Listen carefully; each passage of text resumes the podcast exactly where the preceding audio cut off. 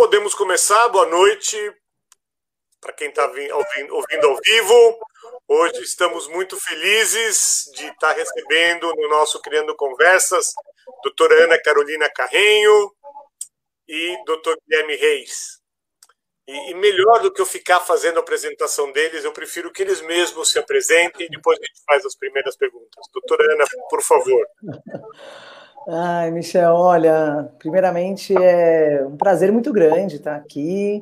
É, apesar da gente não estar presencialmente, né, a gente tem aí uma relação muito boa de trabalho, de amizade, então para mim é uma satisfação muito grande.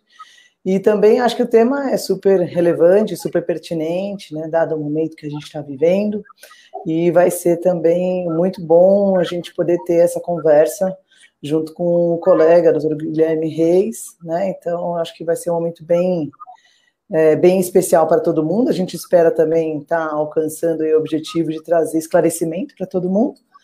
E ah, para falar um pouquinho de mim, então, ah, eu estava fazendo uma retrospectiva né, de, das legislações, e aí eu, eu acho melhor não falar muito, porque o, o tempo vai passando e a gente não vai sentindo. Né? Mas, enfim, eu normalmente tenho uma, tenho tipo, uma história muito relacionada à área da assistência, né, uma, uma advocacia vinculada ao terceiro setor, já dentro da Comissão de Direito do Terceiro Setor desde 2007, e aí em seguida é, atuava com o terceiro setor antes, mas não de uma maneira tão institucionalizada como a gente conhece hoje, e acabei ocupando cargos em conselhos de políticas públicas, ah, também fui uma das responsáveis para propor a DIN 4891, que ainda aguarda um entendimento do Supremo. É a próxima, mas, é a próxima, é a próxima.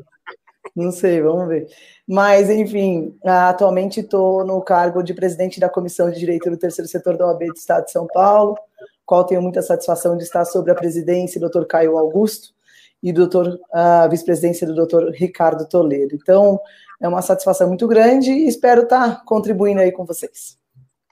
Obrigado, Ana. Eu, eu, eu, me lembro no começo, eu ia, eu ia lá no escritório do doutor Danilo e perguntava, onde está a doutora Ana? Está em Brasília. Onde está? Está em Brasília. Agora na pandemia não dá, né, doutora Ana? É. Mas ela ia, e acho que agora menos também, você vai menos do que você ia antes, né? Estava lá direto nos diversos é. conselhos em Brasília. É que agora a gente já conhece todo mundo, já pode ligar por telefone, já é mais fácil. Muito bem. Doutor Guilherme também conheço já há bastante tempo, bastante. Viajamos pelo Brasil afora também, no itinerante. E, por favor, doutor Guilherme, a palavra é com você. Obrigado, Michel. Obrigado pelo convite, né? É, para falar sobre esse tema, né? Discutir no sentido de aprimorar o entendimento em conjunto com você, e com a doutora Ana. É um prazer dialogar com pessoas tão envolvidas e conhecedoras do terceiro setor como vocês. É, eu tenho alguns anos, como a doutora Ana falou, não é bom falar os anos, né? O branco é da barba já começa a entregar. É, já tem... Não, mas não, para nós também. O tempo vai passando. É, já tem alguns anos, muitos anos, alguns anos de advocacia e alguns anos já dedicados somente ao terceiro setor. É, acho que é, é, uma paixão, né, atuar junto ao terceiro setor. Acho que isso que move todos nós profissionais que atuamos. E hoje eu tenho sou sócio da Renata no escritório que a gente se, resolveu dedicar-se exclusivamente a atender o terceiro setor. Acho que é um setor que carece disso, né, de profissionais como tem a doutora Ana, tem o Michel na parte de captação, temos nós também e outros colegas então, me considero um advogado atuante e apaixonado pelo terceiro setor. Acho que é a melhor forma de, de me definir como profissional hoje. Legal. Então, eu vou começar uh, pedindo para a doutora Ana falar um pouco sobre o que é o SEBAS, de uma maneira tranquila, que eu sei que ela sabe explicar, né? É, como que funciona. E, e, e essa e essa insegurança jurídica, um pouco dessa insegurança jurídica que nós vivemos hoje por causa deste certificado. Eu vou dar SEBAS, para quem não sabe, Certificado de Entidade Beneficente de Assistência Social. Mas é um nome grande, uma sigla SEBAS, que as pessoas não sabem muito bem para que serve. Poucas é... palavras. Vamos lá, Sebas, eh, antigamente a gente falava que era aquele certificado que era para pendurar na sala de reuniões, né, Michel? Você se lembra que era um deles que a gente pendurava na sala de reuniões? Na, na recepção, na recepção, na recepção também. também, também, é verdade. Mas vamos lá, ele é um certificado que, ao longo dos anos, né, teve grandes mudanças, grandes transformações, assim como outros certificados também, outros reconhecimentos, porque é uma chancela da administração pública, é um, uma, um mecanismo de reconhecimento público uh, para aquela organização. Né? No caso do SEBAS, são organizações de educação, assistência social e saúde, então, não é como, por exemplo, a utilidade pública, né, no âmbito do município e do estado, porque a utilidade pública federal já foi extinta.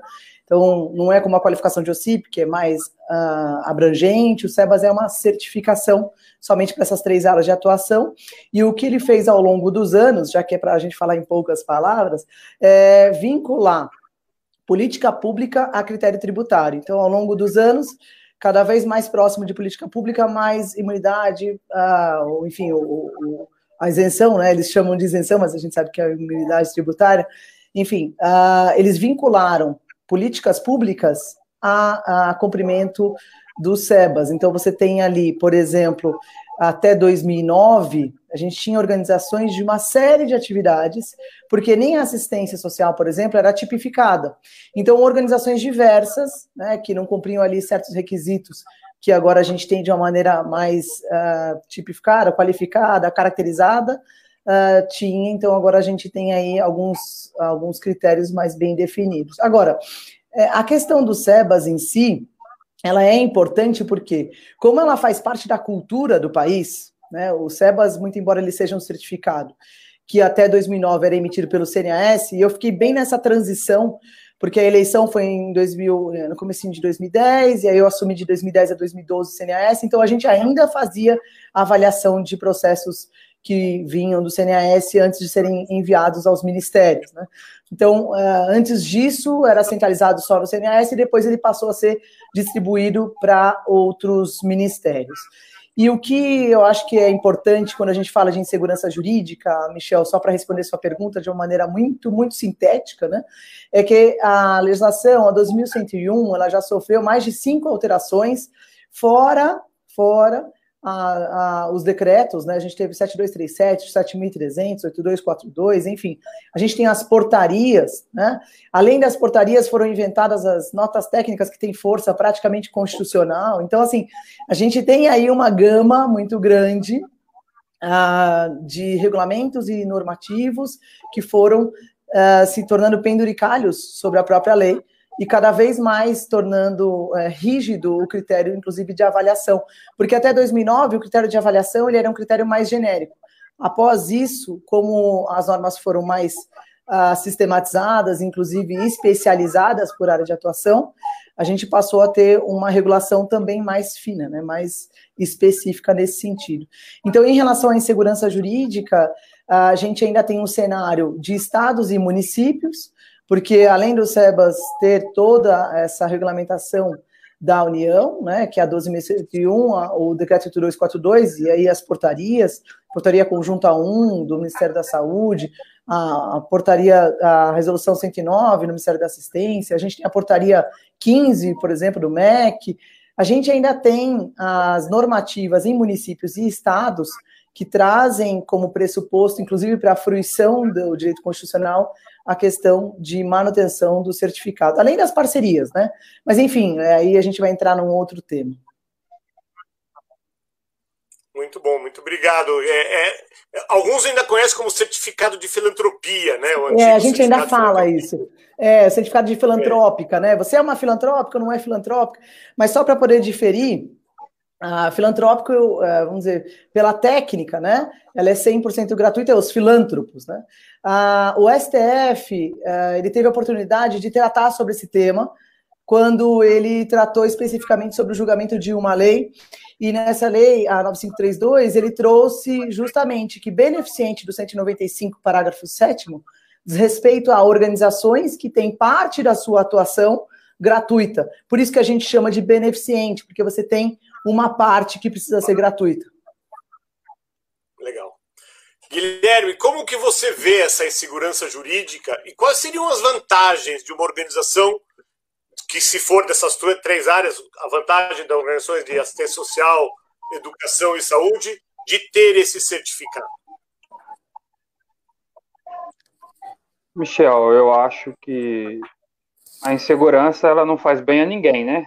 É, e o que a gente vê é o Supremo, vamos para ficar restrito ao Supremo, né? O Supremo decide, decide, decide, decide e não chega em lugar nenhum, né? A sensação é que a sensação que eu tenho é, como advogado e estudante, né, da ciência jurídica é de que é, os ministros eles não percebem exatamente o que é o certificado, é, o que é a imunidade. A, a última decisão em que o Gilmar, no voto do Gilmar Mendes, ele diz que onde está escrito na 1201 isenção, o legislador quis tratar de imunidade com toda honestidade. Eu acho que é assim, é muita boa vontade para dar uma serventia para a lei ordinária, entendeu? Eu não vejo outra, outra outro, caminho, entendeu? Porque se a Constituição é de 88, em 95 o Supremo já disse que o artigo 195 trata de imunidade, como que o legislador vai, em 2009, promulga uma lei dizendo isenção, o Supremo vem em 2020 e fala que ali o legislador quis tratar de imunidade? É, hoje mesmo eu estava olhando o 566622, tem um embargo de declaração lá para ser julgado ainda, é, que eu acho que pode dar uma definição do tema, trazer uma paz. É, entendo assim, eu, eu não, eu, eu não me posiciono contra o SEBAS. Eu acho que ele não pode ser visto como um requisito para a imunidade, enquanto ele traz uma série de outros requisitos para a sua concessão. É, o que eu vejo do entendimento do judiciário que vem trazendo uma insegurança é que há algumas decisões em que, em que se menciona que para você usufruir da imunidade, você precisa cumprir o artigo 29 da Lei 12.101, mas o artigo 14 do Código Tributário. A grande questão é que, para você ter o certificado, você não, não precisa cumprir o 29. A análise do 29 ela não é feita para a certificação. A análise do 29 ela é feita para a fruição da isenção da lei. Estou repetindo que está na lei, tá? Não vamos nem entrar na discussão se é isenção ou imunidade, porque eu acho que isso, isso é, seria posterior e é, seria muito mais acadêmico, né? Mas a grande que, a, a, questão que eu, que eu vejo que gera insegurança é que o, o julgador, na verdade, ele não se atentou ao fato de que, para você ter o SEBAS, como a doutora Ana bem colocou, você precisa cumprir uma série de outras, de outras condições de, de política de assistência social, educacional ou de saúde de para você ter o certificado. Então, eu entendo que há uma dissonância que está gerando a insegurança entre as decisões judiciais e o que diz a lei. É, entendo que se o certificado fosse se analisada a sua concessão e renovação com base no que diz a lei complementar, ou ainda que fosse o artigo 29 da lei 12.101, que com boa vontade é possível entender que ele retrata o que está no artigo 14 do Código Tributário, talvez nós tivéssemos uma insegurança jurídica muito menor. A questão que nós temos hoje, que gera uma, vai haver, no nosso ponto de vista, uma, uma discrepância muito grande no terceiro setor, porque algumas instituições já têm ações transitadas em julgado, com reconhecimento que elas não precisam de SEBAS. Alguns TRFs hoje têm um entendimento pacífico de que a decisão do Supremo afasta a exigência do SEBAS, enquanto outros TRFs entendem que você precisa do SEBAS. TRF4 entendia que não precisa, está mudando o entendimento. TRF3 está lá e cá, entendeu? Tem decisão de turma que entende que não precisa do CEBA, tem decisão que precisa do CEBA. TRF1 está pacífico de que você não precisa do CEBA. O 5, que até me parece que há 20 dias atrás não tinha, não tinha nenhuma decisão favorável, já tem pelo menos uma ou duas decisões favoráveis à inexigibilidade do CEBA. O 2 também está entendendo que não precisa do CEBAS. Ou seja, se eu estou num estado que está sobre o, a jurisdição de um TRF favorável à inexigibilidade do SEBAS, eu vou ter uma vantagem. Entendeu? Então, no, o que não Onde seria fica ideal. o TRF1? Vamos mudar para o TRF1. Onde fica um, o TRF1? Ah, um Federal, pega, um pega Não, é, o, o, não, mas é, um fica no Distrito Federal, mas ele pega, pega praticamente o Brasil inteiro, é melhor a gente falar dos outros. É, o 3 é São Paulo, né? Santa não, Catarina e Mato Grosso. O 2 é Rio e Espírito Santo. O 4 é Paraná, Rio Grande do Sul. E Santa Catarina, na verdade. O 3 é só São Paulo e Mato Grosso. Isso. O 5 é o norte. O 5 é o norte, o resto é um. Oh, oh. E você que está fazendo força para criar o TRF6 de, de Minas para você ser o, você ser participar lá no TRF. Não, não. Não, na verdade já está aprovado há muito tempo. O Joaquim Barbosa, que há muito, muitos anos atrás suspendeu lá, né? Não eliminar a instalação do TRF.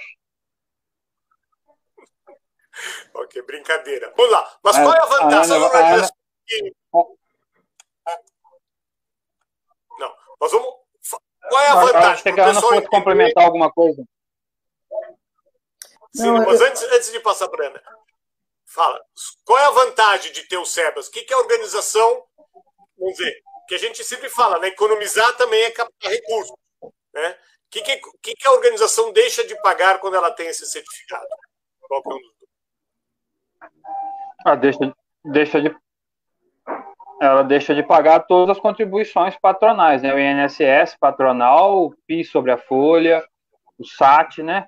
É, o RAT, SAT RAT, que foi substituído, do é, terceiros também. A lei tem uma lei que, que, concede a isenção para quem tem o terceiros. CSLL. É, como, Ana? A contribuição social, social né? Que já vem. Sobre CSLL e COFINS também, inclusive. Isso. Isso, e COFINS. Então, dá uma grana, dá uma grana boa.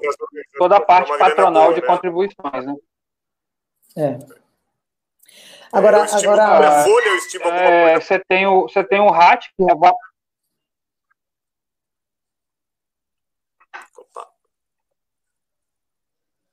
Agora, uma coisa só que eu queria. Pois não, Ana. Só, só para deixar claro, né, que sempre quando tem aí alguma discussão muito grande, né, ou algum aspecto de extrema relevância ou de impacto na União, ah, o Congresso anda rápido e já faz a, a, produção aí de uma normativa, de, um, de uma legislação que é, será afeta ao terceiro setor. Então, quando em novembro de 99 a gente teve no bojo da de 2028 já o julgamento, né, vamos dizer, em caráter uh, liminar pró-entidade, aí a gente já teve é, em 2008 né, o entendimento, e aí e mesmo em 2008, que foi justamente foi o julgado, a gente teve o projeto de lei 3021.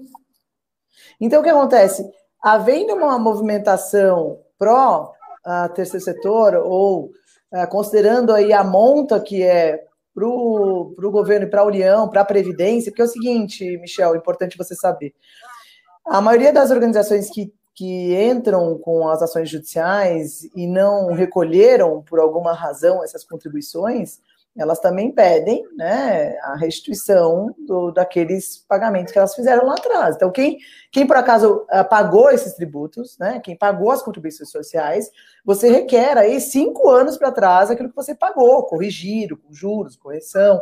Então, assim, a União está vendo, nesse momento agora, a União está vendo e já fez os cálculos, inclusive, até na manifestação da União, eles apresentaram os cálculos em relação ao buraco que seria para a Previdência, no quesito a, pagamento de devolução desses valores, o Congresso já começa a se mexer. E aí você começa a ver, por exemplo, hoje saiu a, a, o texto base da reforma tributária da CBS, né, que é como se fosse um tributo de contribuição social vinculado, e lá já no artigo 20 já faz a referência expressa das entidades beneficentes. Então, assim, a gente o tempo todo, quando tem aí um entendimento que vai ser favorável uh, para o terceiro setor. É óbvio que a gente também não quer que seja uma coisa irrestrita, né? A gente quer que seja algo que seja bem trabalhado, obviamente.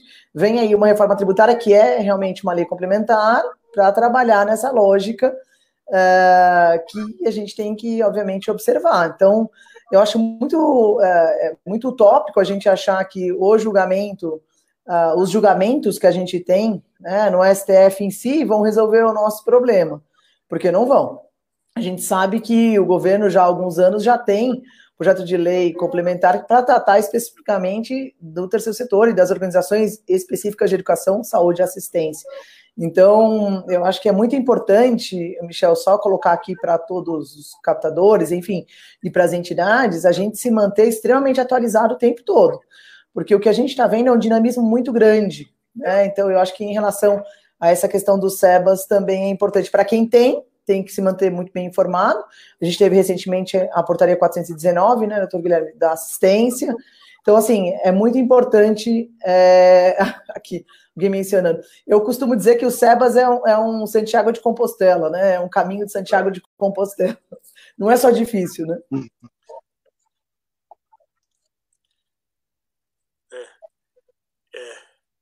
E a Selminha falou que você que é difícil conseguir, né? Para quem tem direito, é difícil renovar. É, tem algum número, vamos dizer, só vale a pena para organizações que tenham mais de que X funcionários? O que, que você orienta nesse sentido, Ana?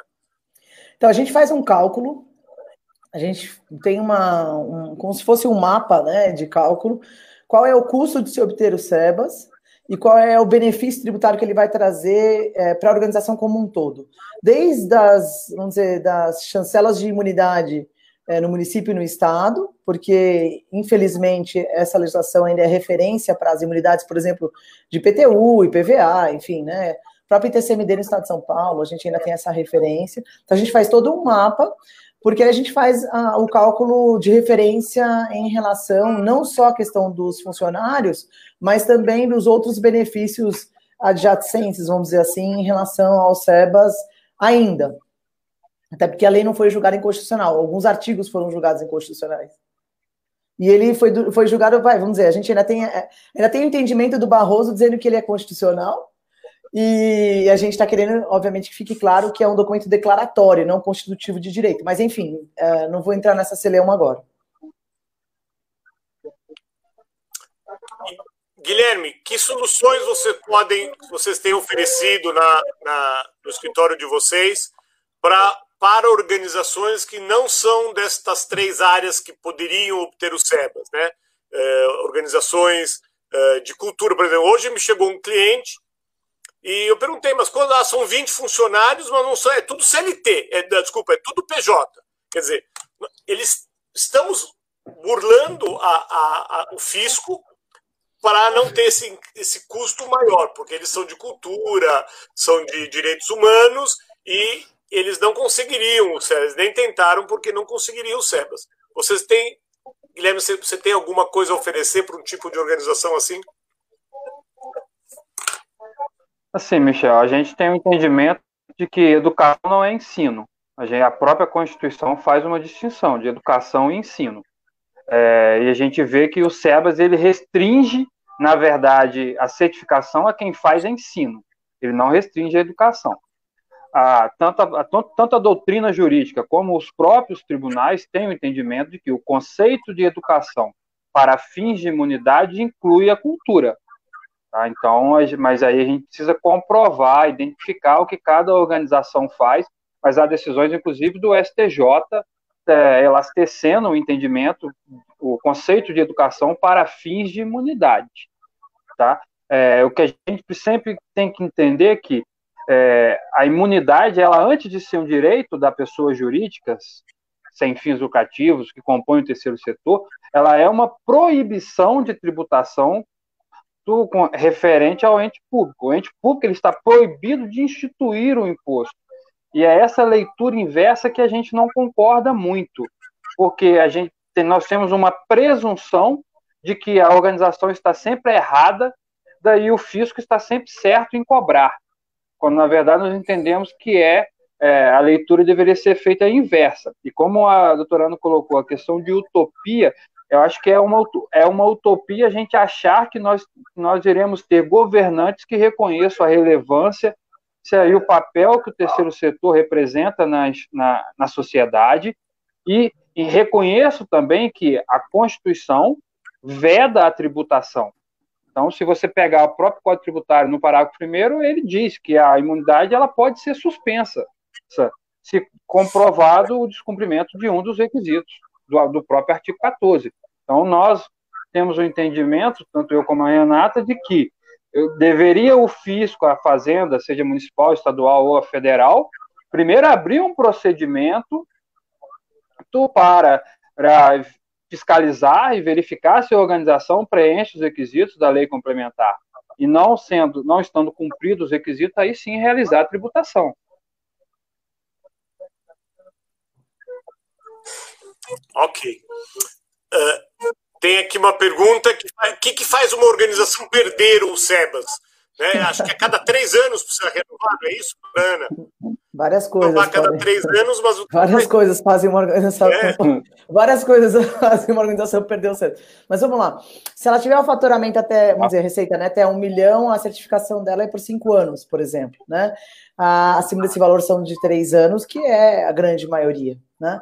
Ah, bom, o que faz hoje, na realidade, a gente tem aqui no escritório muitas organizações uh, que têm SEBAS, perdem SEBAS, renovam SEBAS. A gente trata isso tudo com muito cuidado, né, um a um, porque a gente sabe que é a vida não só da organização, mas das pessoas que são atendidas.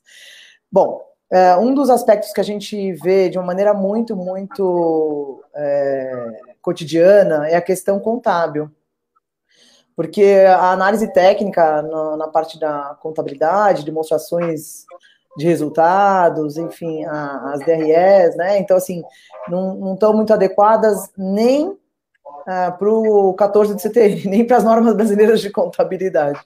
Então, a gente tem, a gente tem dificuldade até é, para questões básicas, como, por exemplo, é, cumprimento, entrega de ECD, entrega de ECF, né? Então, assim, são, são, são documentações contábeis que normalmente não estão adequadas. Em segundo lugar, é a questão de, do entendimento que os ministérios têm sobre preponderância. Então, a preponderância é com base na despesa, e tem muita organização que não entende isso e, por vezes, é, tem aí algumas dificuldades para classificar. A gente tem também atividades meio, né? E a adequação de relatórios de atividade. A questão, por exemplo, que a gente tem em São Paulo, que é muito, é muito importante falar, são os seis, são os Centros de Educação Infantil, até então reconhecidos como creches, né? Então é mais popularmente conhecido como creche, apesar de tecnicamente não ser, a gente chama de SEI, que é o nome técnico. Ah, você tem que comprovar a vulnerabilidade do atendido, você tem que comprovar é, uma série de requisitos que, por vezes, você não tem porque você recebe aquela criança pelo sistema EOL. Então, uh, em vários lugares do país, a gente vai ter dificuldades de atendimento à norma, porque a norma é, ela não consegue identificar a política pública, inclusive no município. Então, enfim, eu acho que os principais problemas são esses, né? Falta de acompanhamento, né? Também. Essa semana também a gente viu alguns indeferimentos por falta de acompanhamento. É, a gente recebeu um processo de uma organização que não sabia que creche era educação.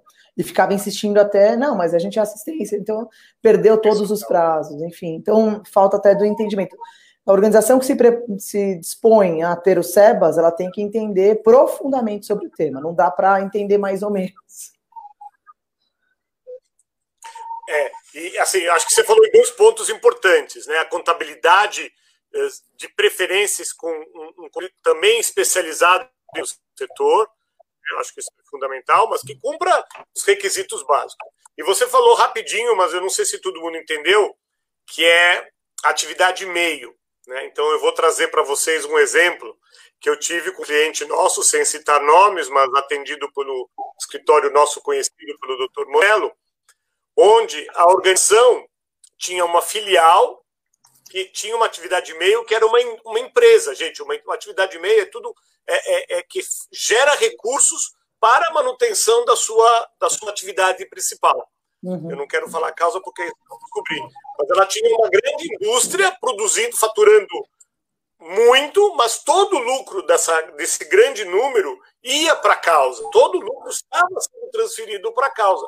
Mas o valor contábil dessa atividade meio era muito, era cinco vezes maior do que a atividade fim da organização. Da despesa, é da despesa, não, não é da receita, é da despesa. Da despesa, da despesa, da despesa. a, a, essa lucratividade é, representava 20% de toda a despesa da organização.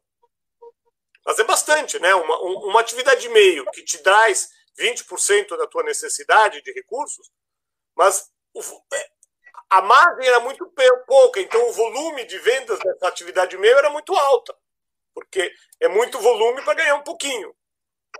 E tá uma, tá uma briga boa, tá uma briga boa nesta renovação, uma briga boa. Mas acho que, que, que foi, foi, foi legal a, a, a explicação aí, como faz para perder. E, e, a maioria das vezes são perdas por, por coisas bobas mesmo, né? Não, é, até, até recebi aqui, olha, é, bolsa de estudos concedidas para alunos que não se enquadram no perfil. Glosa das bolsas concedidas. Eu também recebi aqui. O doutor Rodrigo, que trabalha comigo no escritório, falou: tá. Ana, não esquece de falar da glosa de bolsas. Mas, agora entrando um pouco na última decisão, né, da, é, na última ADI, a, ela, ela, ela fala que não precisa, não, não precisa ter mais aquela cota de 5 para 1 de bolsas. Né? Eu, pelo que eu entendi, é, do, que ela, do que ela retirou, né, a última, como chama, qual é o número da última? Da 4480. Né, 4480 é, não tem mais essa coisa das bolsas. O que, que vocês acham dessa, dessa última decisão? Guilherme.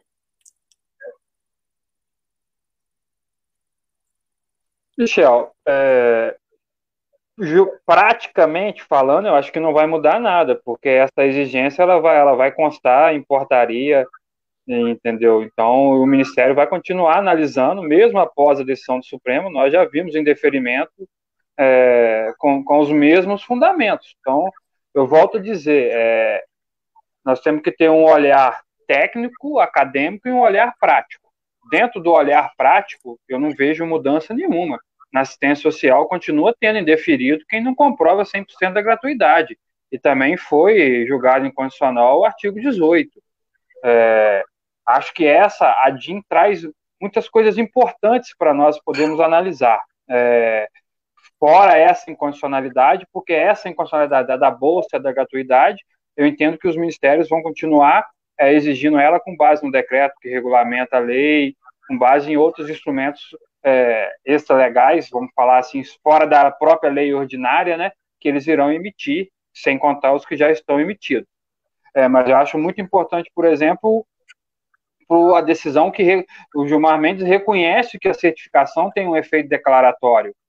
Tanto que ele diz que é, o, o certificado, o efeito certificado não pode ser apenas após a sua concessão. Então, isso acho que isso reforça o caráter de restituição dos valores pagos por quem tem o certificado concedido e também para quem pleiteia a imunidade. Então, acho, é, ele diz também que não, não, não, há perda da, não há perda do benefício, então, ele está reconhecendo o que diz o parágrafo 1 do artigo 14, que trata de suspensão da imunidade. Então, assim, são elementos que acho que reforçam o caráter, a comprovação de que o SEBAS não pode ser tido como um requisito para a imunidade. Porque hoje, quem tem o SEBAS revogado, do, quem tem o SEBAS cassado, automaticamente se vê obrigado a recolher as contribuições. Então, a partir do momento que o Supremo reconhece que não há perda do benefício fiscal, apenas a suspensão, a gente vai ter que entrar em outras discussões. É, ah, então, se eu tenho certificado, eu vou, vou ter minha, minha, meu benefício suspenso até quando? Então, são, são questões importantes que nós vamos ter que enfrentar na prática. É, eu, eu, acho assim, o, o, o ministro Gilmar Mendes ele fez uma distinção entre o que ele achava que tinha que estar na lei complementar e o que ele achava que era da lei ordinária. E aí ele trouxe esses referenciais. Ah, o SEBAS ele já foi declarado como um documento não constitutivo de direito, mas declaratório, com base na súmula 612 do STJ. Então, isso já era de reconhecimento, inclusive a gente até usava isso no tribunal, enfim, nas, nas ações judiciais que a gente movimenta é, em relação a algumas organizações, obviamente. O que ficou para critérios e procedimentos de certificação, fiscalização e controle, que é o que foi trazido aí pela ministra Rosa Weber, na mudança da repercussão geral, porque olha só, em 2017, a gente teve uma, dizer, um entendimento, tentando, eu estou tentando tornar o mais coloquial possível, né? Mas então, em sede de repercussão geral, o Supremo Tribunal Federal, em 2017, trouxe um entendimento. Olha, todos os tribunais, vocês podem entender que a partir de agora a, a interpretação da certificação é uma. E agora, recentemente, em 2020, a mesma ministra, o mesmo processo, simplesmente trouxe uma nova interpretação e uma nova, vamos dizer, uma nova tese de repercussão geral. Então, isso também traz aquela insegurança que você havia mencionado.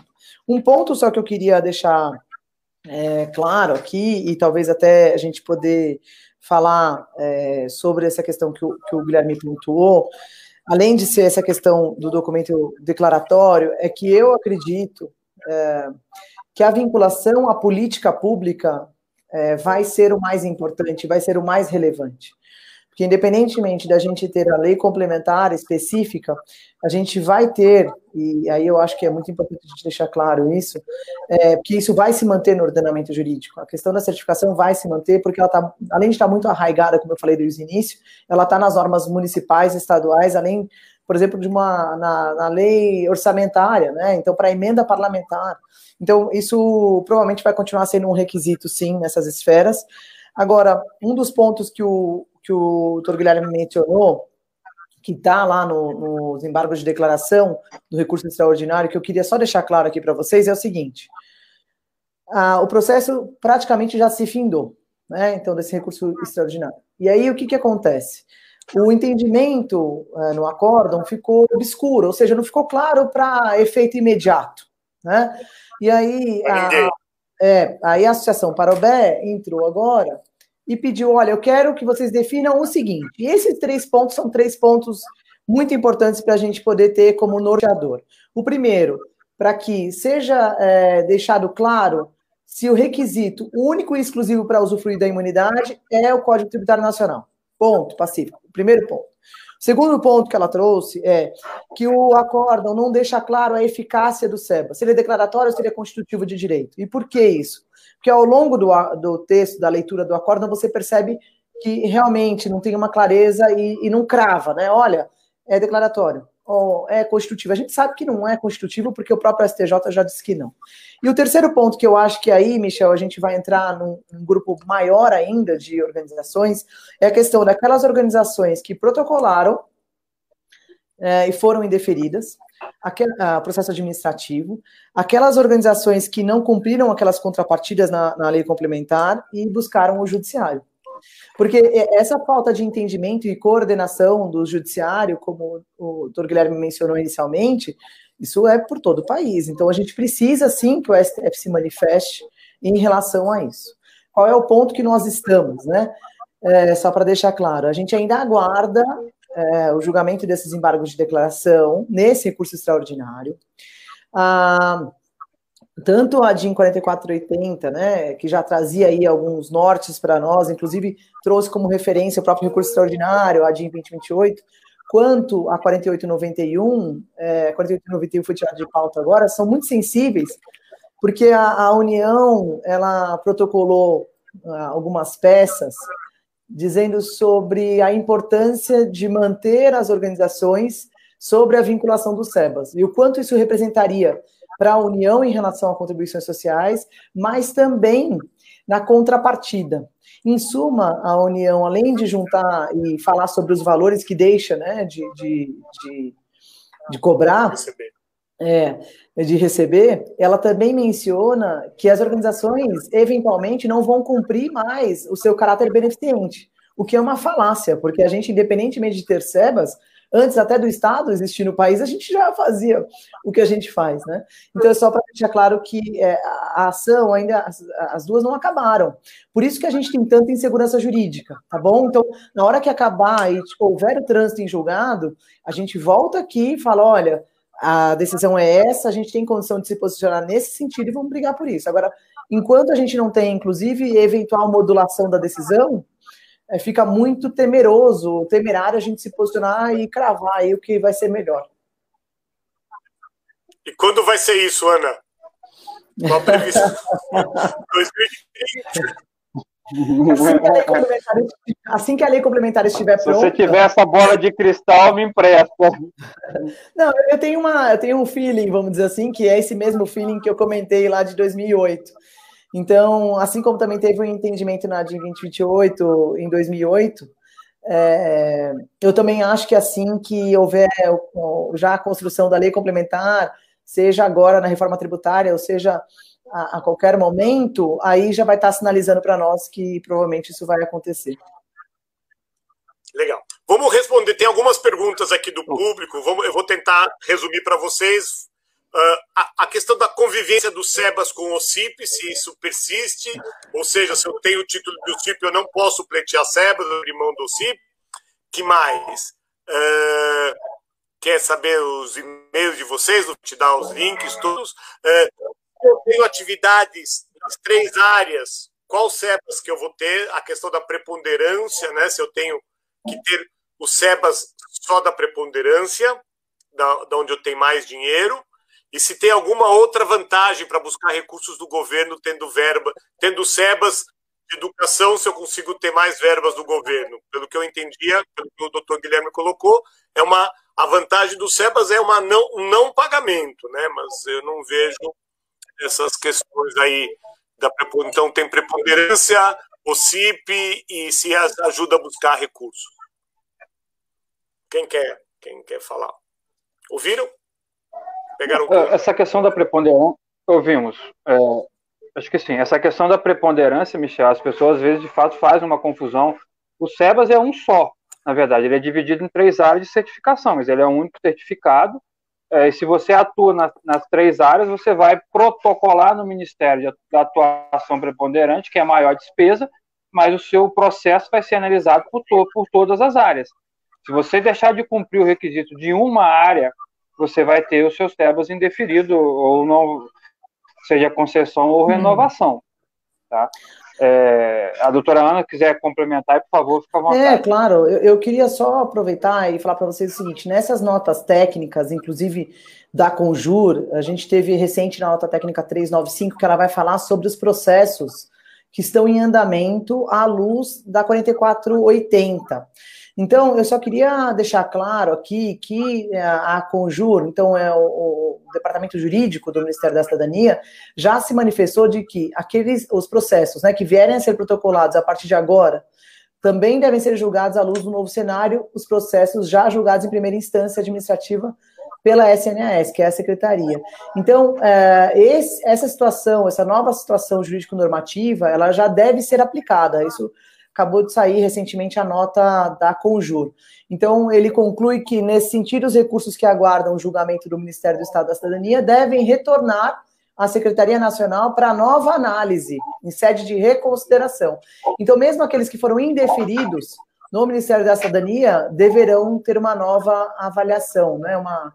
Então, eu acho que só a gente, por isso que eu falo que é tão importante a gente acompanhar dia a dia essas, esses entendimentos. Mas em relação à preponderância, uh, Michel, tem organização que acha que foi indeferida só em uma área e na outra ela continua deferida, porque ela atuava em duas, por exemplo. Então, a assistência diz que ok, a educação diz que está indeferida, mas ela fala, não, não, então eu estou deferida na assistência, e não é isso processo é um só, parte, ah, mas ele muda de número, né? Porque quando ele é enviado para o Ministério da Assistência, ou para a Educação, ou para a Saúde, eles têm lá os números específicos, mas quando você faz o protocolo é aquele número inicial, e aí o indeferimento também vai seguir esse número inicial, então essa é a referência global em relação a esses processos.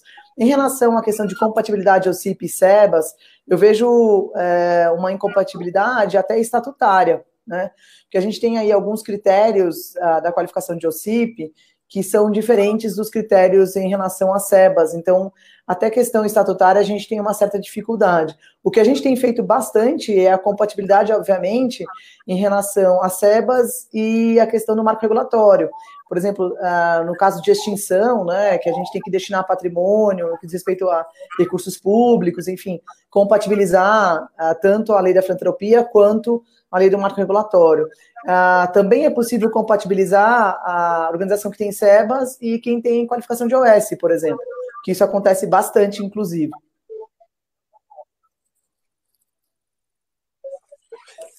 Sim. Ok. Então, e qual era a outra questão, Michel? Então, que vocês... uma outra. Fala. Uh... Não, era, tinha uma era outra essa questão, questão da preponderância.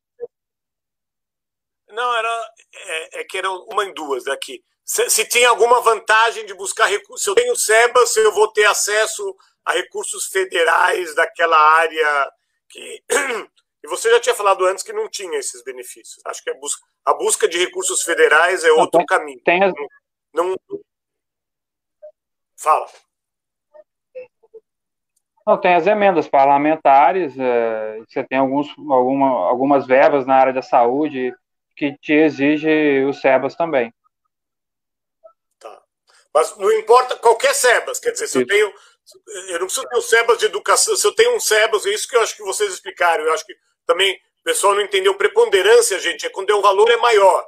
Então, o valor maior é de saúde. A despesa. A, a, despesa. De, a porta de entrada, né, a porta de entrada é no Ministério da, da Saúde.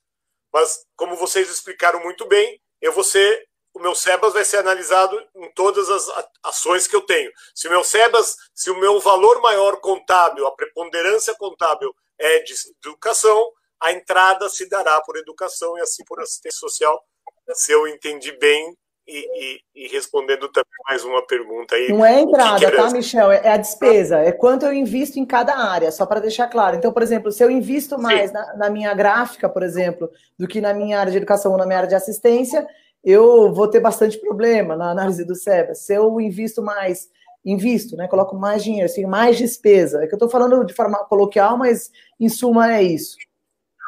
Preponderância é isso. É que mudou ao longo do tempo. É, acho que é, é importante, é né? Onde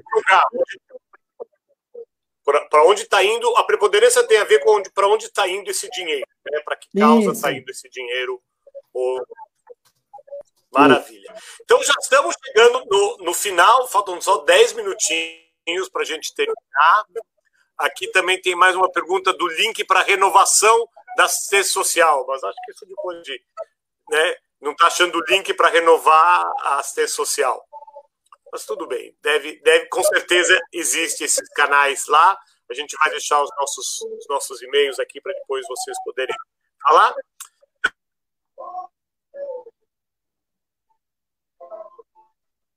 Então,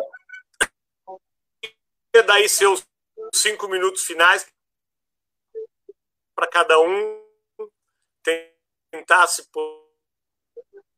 posicionar, vamos dizer, como está vendo esse, vamos que é, é uma questão. Como vocês veem, sei lá, de forma otimista, como vocês veem o futuro de toda essa questão para os não pagamento de cota patronal?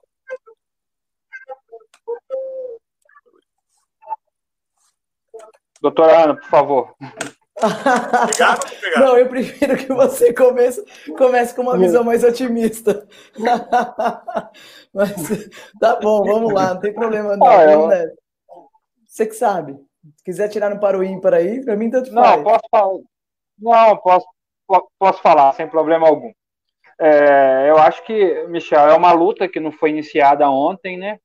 É, eu acho que é um trabalho antes de ser uma discussão de apenas e tão somente de requisitos a serem cumpridos, é, um, é uma questão de fortalecimento do terceiro setor. É, a gente não concorda muito com o filtro, nós entendemos o SEBAS como um filtro.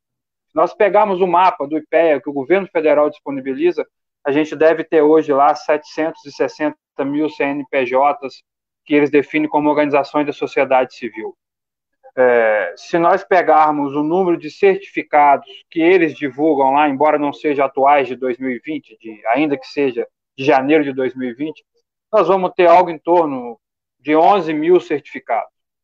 Nós não podemos acreditar que no universo de 760 mil organizações existentes nesse país, apenas 11 mil façam jus ao benefício do não recolhimento das contribuições sociais, seja via imunidade, seja via isenção. É, nós entendemos que o não recolhimento ele é uma questão de fortalecimento das organizações. Porque, como você bem falou, Michel, destacou, é, é, é muito impactante você deixar de recolher 26, 27, 28% do custo da sua folha e ter esse recurso para você aplicar nas suas finalidades. nos seus objetivos.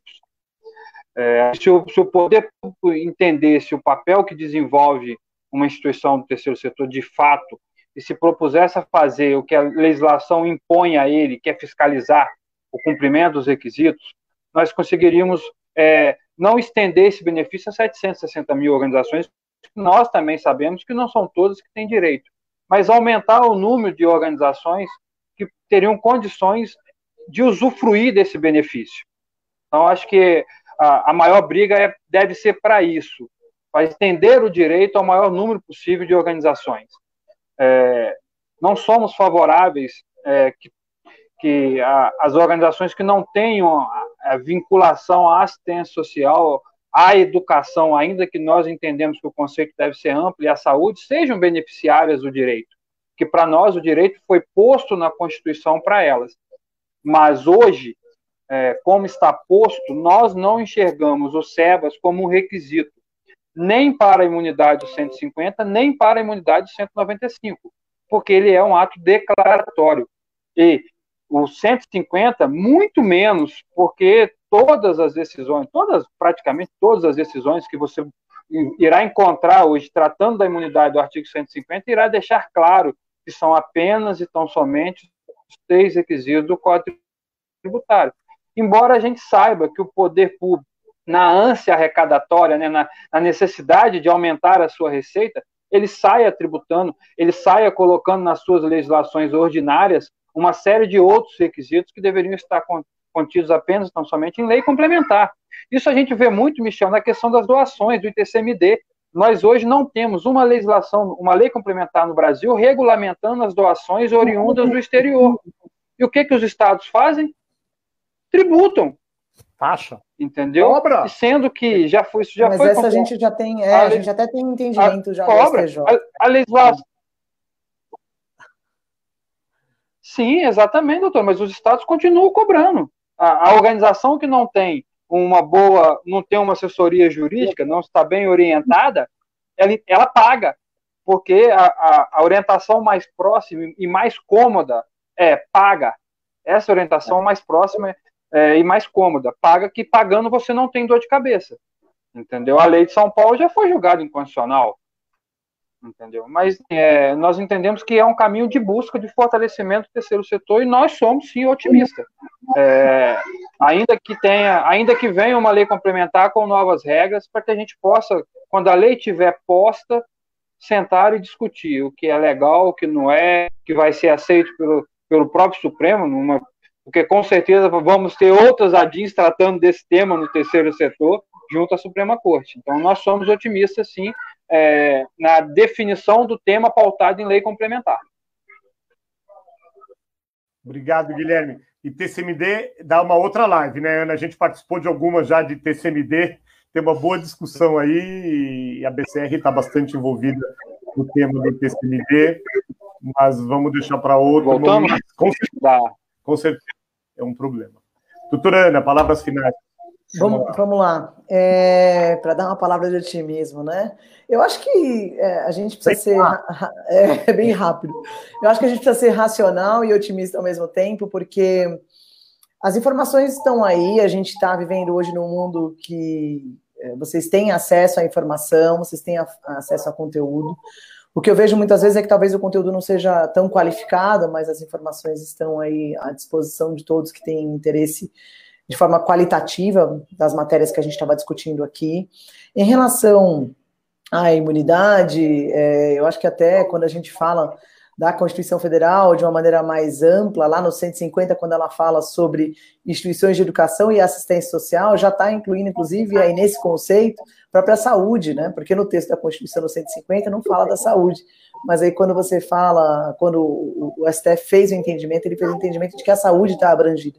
Então, por isso que eu acho que outras áreas, é, o Guilherme está colocando, eu acho difícil algumas áreas, inclusive, mas acho que outras são mais tranquilas, como a gente tem, por exemplo, as comunidades terapêuticas, a gente tem a, as ações de contraturno, enfim, tem a segurança alimentar. Eu tenho várias atividades que não são qualificadas ou não são tipificadas e que caberiam aí num, num serviço é, certificado. Né?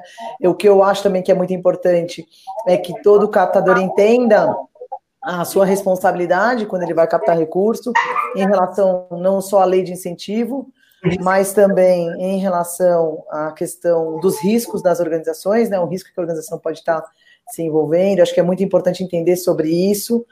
E, por fim, uh, como uma visão otimista, a, gente tem acompanhado é, que alguns parlamentares têm entendido melhor o que é o segmento, uh, a gente tem tentado uh, ajustar a terminologia, porque a gente tem uma série de, de legislações que se referem ao terceiro setor de maneira diferente.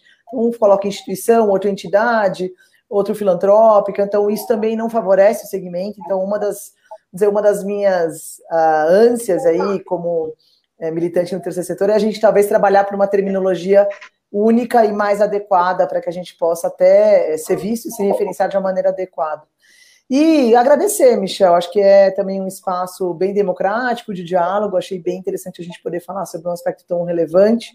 E dizer que também a Comissão de Direito do Terceiro Setor da OAB de São Paulo está à disposição, a gente tem feito discussões super relevantes dos mais variados temas, desde a questão do ITCMD até núcleos de estudos que têm também trazido para nós algumas referências doutrinárias. Então, enfim, eu, eu só queria agradecer, queria agradecer também ao doutor Guilherme Reis pela companhia aqui, apesar da gente estar distante, mandar um, um abraço para a doutora Renata e me colocar à disposição de todos. Depois eu envio aqui o meu e-mail.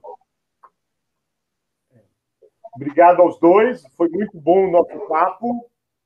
Acho que deu para o pessoal entender.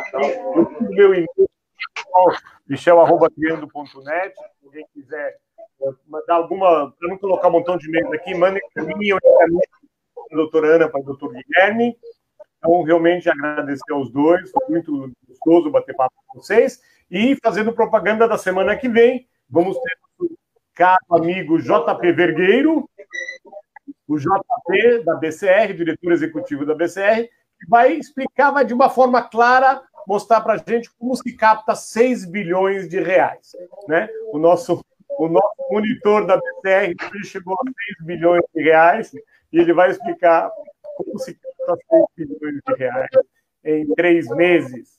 Pessoal, obrigado por todos os amigos. Que bom. Clientes, parceiros. Obrigado, Michel. Obrigada, Michel. Obrigado, Ana. Um abraço a todos. Um abração. Tchau, tchau.